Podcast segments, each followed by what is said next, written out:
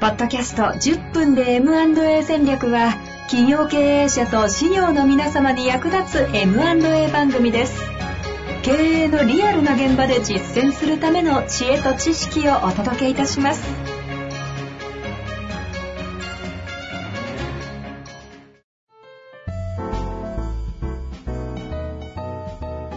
こんにちは、遠藤和樹です。白川正義の10分で M&A 戦略。白川さんよろしくお願いいたします。よろしくお願いします。さあ、ということで、今週も行きたいと思いますが、最近ね、宇宙家族ええロビンソンさながらの、もう、引っ張る引っ張るっていう形でやってますけれども、テーマはいい会社、そして BSKA、前回終わったテーマが、プロフィットイズオピニオン、キャッシュイズファクトと。うん。さあ、その真いや遠藤さんちょっと心配なんだけど、これ、え、MA がほとんど関係なくなってないか、財務の話になってないかっていう心配会社大丈夫かな。をちゃんと引き継ぐ、いい会社に引き継いでいただええくというテーマでね、見てうん、やっていきます。ので、ええ、大丈夫です。そうそう。それで、この話、僕、財務の話、財ね、結構好きなんですけど、ずっとあの、MA やる前はずっと財務の講座とかもやってたので、あ、そう、だから話うまいんですね。いやいや、うまいかどうかわかんないけど、すごい好きなんですよ。はうん。で、プロフィットイズオピニオン、キャッシュイズファクトっていう話で、あ。はい。でえっと、利益は見解に過ぎないっていうのは、まさにその通りで、例えばね、これ、皆さんが目にしている決算書っていうのは、の損益計算書っていうのは、往々にして税務会計っていうものに基づいて作成された場合っていうのがほとんどなんですね。はいはいはい。実は会計っていうのにはめちゃくちゃ種類があるんですよ。うんうんうん。で、税務会計でしょ？証券取引法会計とか、まあ、言えば管理会計って言われるものとか、キャッシュフロー会計、資金会計、最近時々環境会計とかいうね、環境に配慮した会計をするんだっていう話があったり、で僕らが一番これ重要だと思っているのが経営会計っていうものがあるんですけど、ほうほうほう。うん、こういうふうに、いろんな会計、帳簿の付け方っていうのが、ルールがそれぞれにあるんですよ。うんうん。ルールに基づいて作成した損益計算書で出てくる利益は、つまり会計のルールを変えると、利益って変わっちゃうんですよ。なるほど。うん。そう。だから、オピニオンだと。オピニオンに過ぎない。見解に過ぎない。うん。税務会計っていうのは何かというと、当然税法に基づいて作るので、課税の公平性を実現するためのルールを作ってるんですよね。はいはいはい。同じ経営活動をした会社が A 社 B 社があって、これが同じ利益が出てますってなった時に、税金の額が違うと不公平じゃないですか。うん。だからそこに一定の物差し基準を当てはめて、同じ税額になるような会計のルールっていうのを作っているのが税務会計です務会計。はい。そうすると、オピニオンなので、これが正しいわけじゃないんですよ。これを違う会計に置き換えちゃったら、利益の額すらか、キャッシュフロー会計とかに置き換えたら、帳簿上利益が出てるのに、例えばさっきの資金会計とかキャッシュフロー会計で見ると、会社のお金は減っているっていうことだってあり得るんですよね。うん。そうすると、お金減ってるのに利益出てるってこれどういうことっていうことをね、ああ。これ多分ね、会計事務所の方に言った、あの、経営者の方多いんじゃないかと思うんですけど、はいはいはいはいはい。うん、僕らもね、社長今、今期これだけ利益が出てまして、すいません、税金いくらですって、僕らが謝るこっちゃないのにね、なんか申し訳ない気持ちになって、そうすると、えー？とか言われて、なんかこっちがなんかこう申し訳ない気持ちになって、白川さんどうかならないのって言われて、でも、だって利益が出てるんだから、それにあの、僕らがお金もらうわけでもないし、みたいなね。うんあるあるの話だけど、ですうん。で、それが、要はオピニオン、見解だって言ってるのはそういう意味なんですよ。で、離縁預金が増えたか減ったかっていうのは事実なので、キャッシュを見ておけば、それは真実だから、キャッシュをしっかり見ておけ。これ、ジャック・ウェルチもすごいそういうことを言ってて、キャッシュフロー会計っていうのをすごい彼も大事にしたっていうのがね、本当によく出てきますけど。なので、あの、PL は見解だから、BS の方をしっかり見とかないと経営判断間違うよっていう話なんですよ、簡うん単に言ったら。それが、プロフィットイズオピニオン、キャッシュイズファクトっていう話なんですけど、なので、これ皆さんちょっとピンとくる方来たかもしれないですけど、つまり会計っていうのは種類があるっていう話とかもそうなんですけど、決算書を読もうと思ったら、その、えールールであるとか定義であるっていうことをちゃんとこう押さえておかないとうん意味がないっていう話になってくるんですね。うんうん。うん。例えばなんですけどね、もうちょっと面白い話をこれ、今回でも終わらないかもしれない。いやもうごめんなさい。終わらない前提でやってますので、聞ける方も皆さんだと思います。あのね、資産と負債ってそれこそ BS に出てくるんですよね。はいうん。資産っていうのは、まあ、現預金から始まって、売掛金、まあ、回収可能な債券ですよね。うんうんそれとか在庫してるもの。それから車を持ってたら、まあ、車ベンツがあったらベンツ。ね。営業者。で、不動産があったら土地建物とか。そういうふうに、こう、資産明細がざーっとこう載ってるんですよね。はい BS っていうのは。はい。で、これは、資産ってじゃあ何っていう話、その定義を、ちゃんと皆さん抑えてますかっていう話で、ああ。うん。そこが抑えられてないと、決算書読めませんっていう話。電卓なんかいりません。ほうほうほう。で、負債っていうのは、借り入れとか、うん、買掛金。これ取引先から一時的にお金を借りてるから、買掛金ですよね。払わないといけないものは払わないで置いている。それとか、社会保険料の未払いとかね。さっき言った銀行の借り入れとか一番大きかったりするんだと思うんですけど、は資金、で資金調達ですけどね、こっちが。で、それが払わないといけない負債なんだっていうことで載ってるんですが、これ例えばね、定義をこういうふうにしてみましょうっていう提案なんですけど、資産をね、資産を。うん、資産の定義を、はいその資産を持っていると、利益が生まれるものだと定義しますと。おーいきなりさっきの車の話がドキッとするような話ですね。そう、勘がいいね、さすが。うん。で、負債は持っていると利益を滅失させてしまうものだっていうふうに。おお 今の話がいろいろ逆転しそうですね。例えば、使っていない土地があります。これ、決算書上では、資産に載ってるんですよね。土地だから。うんでも、この土地を持っていると、毎期毎期、固定資産税がかかって利益を減らすんですよね。はいはいはい。っていうことは、これ、負債なんじゃねえさっきの定義にするとっていう話になる。なるほど。じゃあ資産のところに載ってるのはおかしいよねっていう話にうん。なりますよね。うんそれとか、ゴルフ会員権は、うん。わかりやすいのきますね。資産に載ってるんだけど、これ持ってたら利益増えるか？社長が絶対ゴルフ行くと利益増えるのか？みたいなね。あうん。これ減るなら負債じゃないの？っていう話にな,、はいなっちゃうから、はいっちゃいかねない。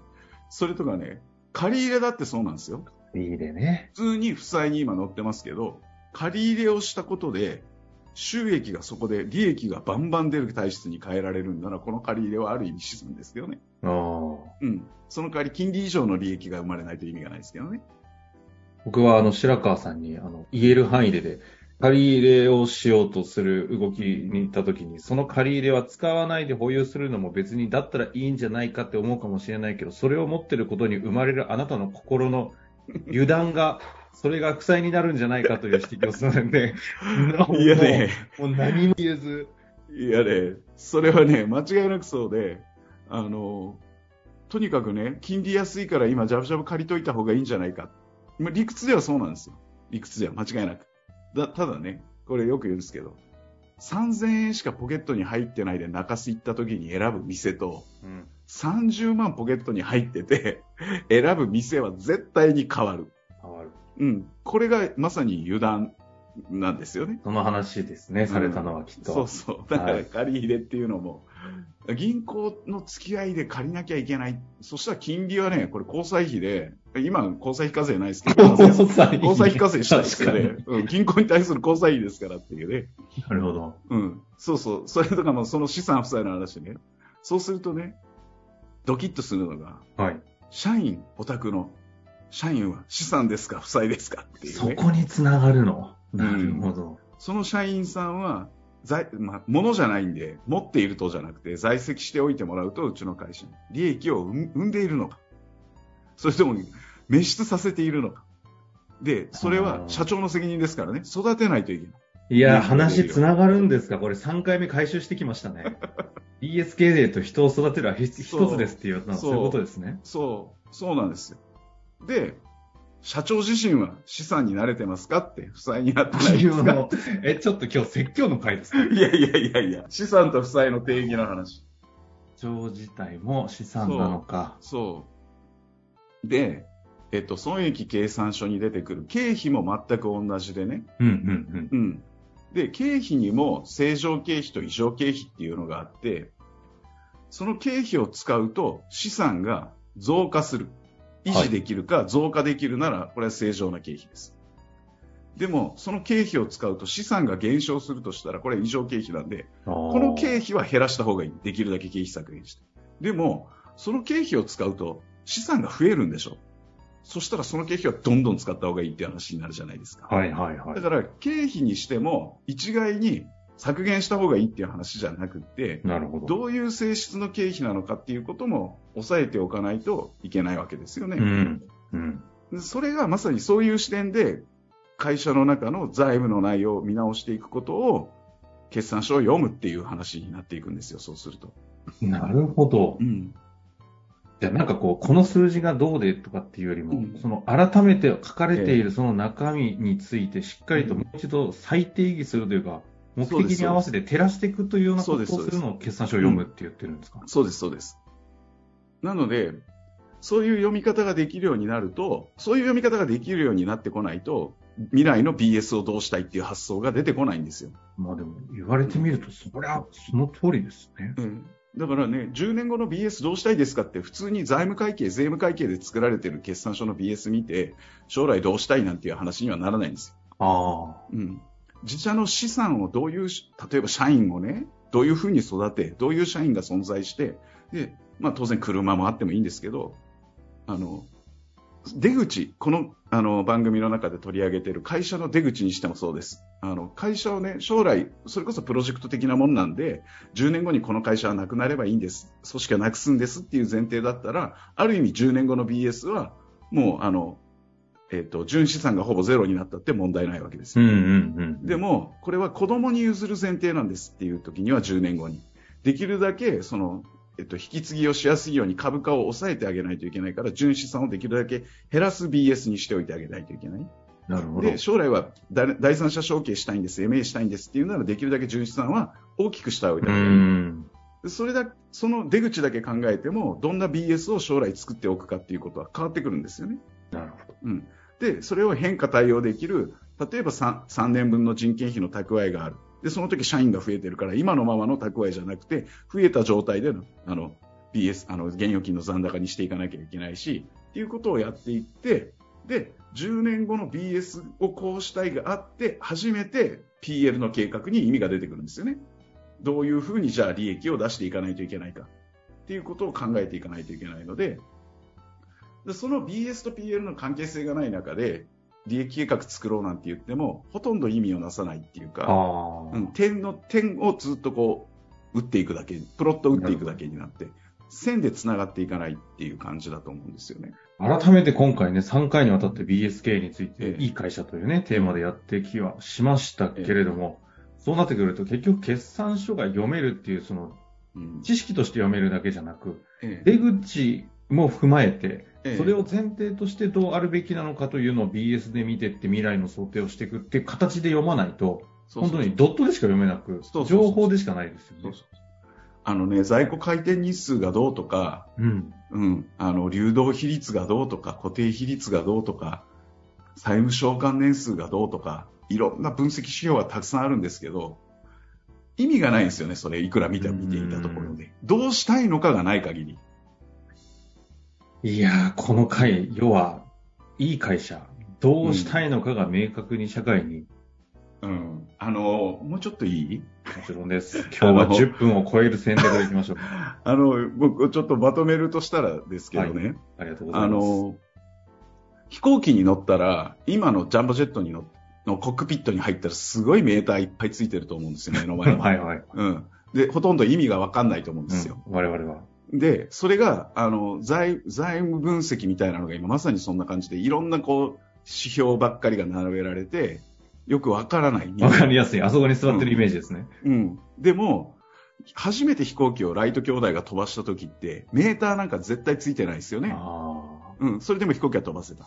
で、なぜメーターがそれだけ今ジャンボジェット増えていくかというと、当然安全に、正確に、まあそういうふうにこう、いろんな要素があって、そうしたらこういうことが読めた方がいい。こういうことが分かった方がいいって言ってメーターって増えていったんだと思うんですよ、おあ。そらく。うんうんうんうん。だとしたら、経営をしていくっていうのも、まあ飛行機を飛ばしてるみたいなもんで、何が自社にとって今必要なのかっていうことがはっきりしたら、ベンチマーク指標ですけど、うちはそれがあの、えっと、ろえっと、労働分配率だったりするんですけど、うちの事務所がですね、そういうふうに自社の事業と性質から考えたときに、今この指標を大事にしたいっていうのが、はっきりしたら、それをしっかりとこう見ていけばかあの定点観測していけばいいんですよね。そうすると月次とか決算に意味が初めて出てくるんですよ。うん。うん。なので、そそうして、あ、こういうことがじゃあメーターよ、これは十分活かせるようになったから、次はじゃあここを見ていこうって言って、一個一個その指標が増えていけばいいと思うんですけど、うん、いきなりドンっていうものを見てもほとんど意味がない。だから、決算書を読む、読めないっていうか、その、よ読むことに価値がなくなっちゃうっていうか、じ自社の業務 業務内容と、業種と、今の現状を考えたら、これが大事な指標ですっていうのを、やっぱり1個、2個、3個ぐらいで十分だと思うんですけど、明確にしておくことが大事なんだろうと思います。目的がないので、情報に溢れ、コックピットの大量のメーター読みを一生懸命無駄に覚え、うんそう。で、読んで満足しちゃうっていうね。うん。結果、白川さんに読めてないって言われる。そうですね。いやー、うんなるほどですね。えでも、こういったことをちゃんと、まあ、そういう意味で言うと、決算書を読めて、そういう経営をできてる会社にう、うあの、引き継いでいただくべきです。そうですよ。ね。ええ。でも、あの、引き継いでもらう側もね、やっぱりそういうふうにしっかり自社の財務をいい財務状態にしておけば、当然、あの、いい会社さんが引き継ぎたいですって言ってくれるようになるわけですから、機会が増えるわけですからね、相手を選ぶ。うんぜひそういうふうにしてもらいたいと思います。いやー、ちょっとどこかで聞いてる方々も、あの、白川正義の BSKA 決算書の読み方講座やっていただきたい人相当出ちゃった気がするので、あどこかでちょっと私の方で 頼んでや,、やるか考えたいと思いますが、あの、そういうこと関心ある方は質問も含めていただければーなるほど。ということで、今日のところ、はい少しオーバーしましたけれども、終わりたいと思います。はい白川さん、改めてありがとうございました。